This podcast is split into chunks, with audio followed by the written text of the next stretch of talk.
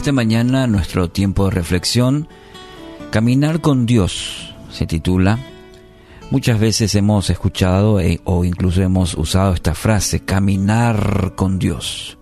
Puede ser una, una linda frase, pero ¿qué implicancias bíblicas tiene caminar con Dios? Entonces, veamos algunas características según el episodio que encontramos en Mateo 14, 23 al 33, que es un pasaje que te lo voy a dejar para que lo puedas leer íntegramente. Mateo 14, 23, 33. Es el episodio de Jesús con sus discípulos en donde eh, Pedro camina sobre las aguas. Pero teniendo en cuenta esta, este pasaje, ¿cuáles, ¿cuáles son las características de los que caminan con Dios? En primer lugar, los que caminan con Dios reconocen la presencia de Dios. Doce discípulos en una barca, en medio de una tempestad, dice el episodio, eh, relata la Biblia. Y cuando Jesús le aparece del otro lado caminando sobre el agua, ellos dijeron, es un fantasma, es un fantasma.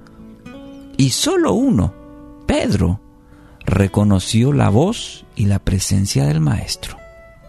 Si eres tú, déjame que vaya junto a ti, le dijo. ¿eh? Cuando caminamos con Jesús, cuando desarrollamos intimidad con Él, ¿sabe qué? En medio de la tempestad podemos sentir su presencia y no los fantasmas. Reconocemos la voz, la presencia de Dios aún en la tormenta y no los fantasmas que muchas veces quieren desorientarnos, darnos miedo, la voz apacible del Maestro. Los que caminan con Dios disciernen entre fe e imprudencia. Interesante en este relato, al ver a Jesús, Pedro pidió permiso para caminar con él, en el versículo 28.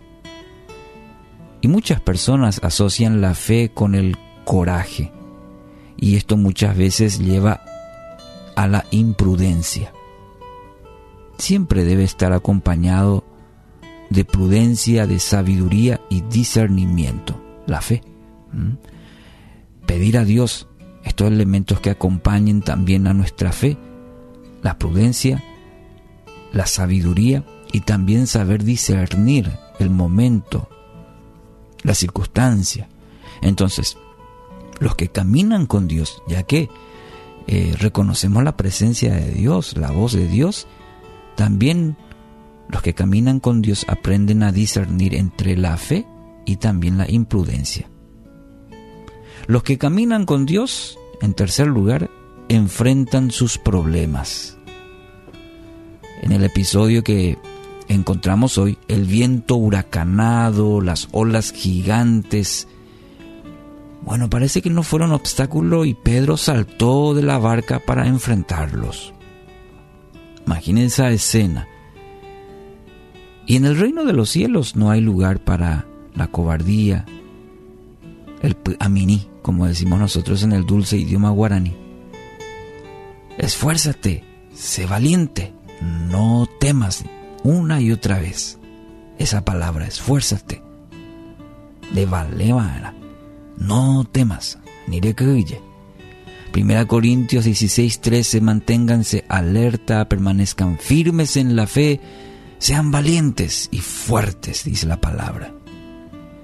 Y de alguna manera el querido, el querido Pedro lo hizo, saltó a la barca, aún en medio de la tempestad, los vientos, quizás alguno que otro discípulo le habrá dicho, no, no lo hagas. Pero ahí está, si Dios, dice una frase, si Dios dio luz verde, no cambiará de color por más que haya problemas. Otro aspecto, los que caminan con Dios aprenden a confiar.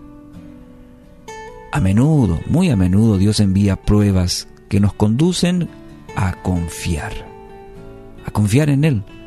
Esto siempre nos va a ayudar a fomentar una fe más arraigada, una fe más fuerte en Él. ¿Y cómo lo hace? Muchas veces nos envía la prueba. Mateo 14, 31, 32, de inmediato Jesús entendió, extendió la mano y lo agarró a Pedro y le dijo, tienes tan poca fe, ¿por qué dudaste de mí? Y cuando subieron de nuevo a la barca, el viento se detuvo. Qué interesante, qué linda enseñanza para nosotros en esta mañana. Los que caminan con Dios aprenden a confiar. Pedro en un momento dado dudó.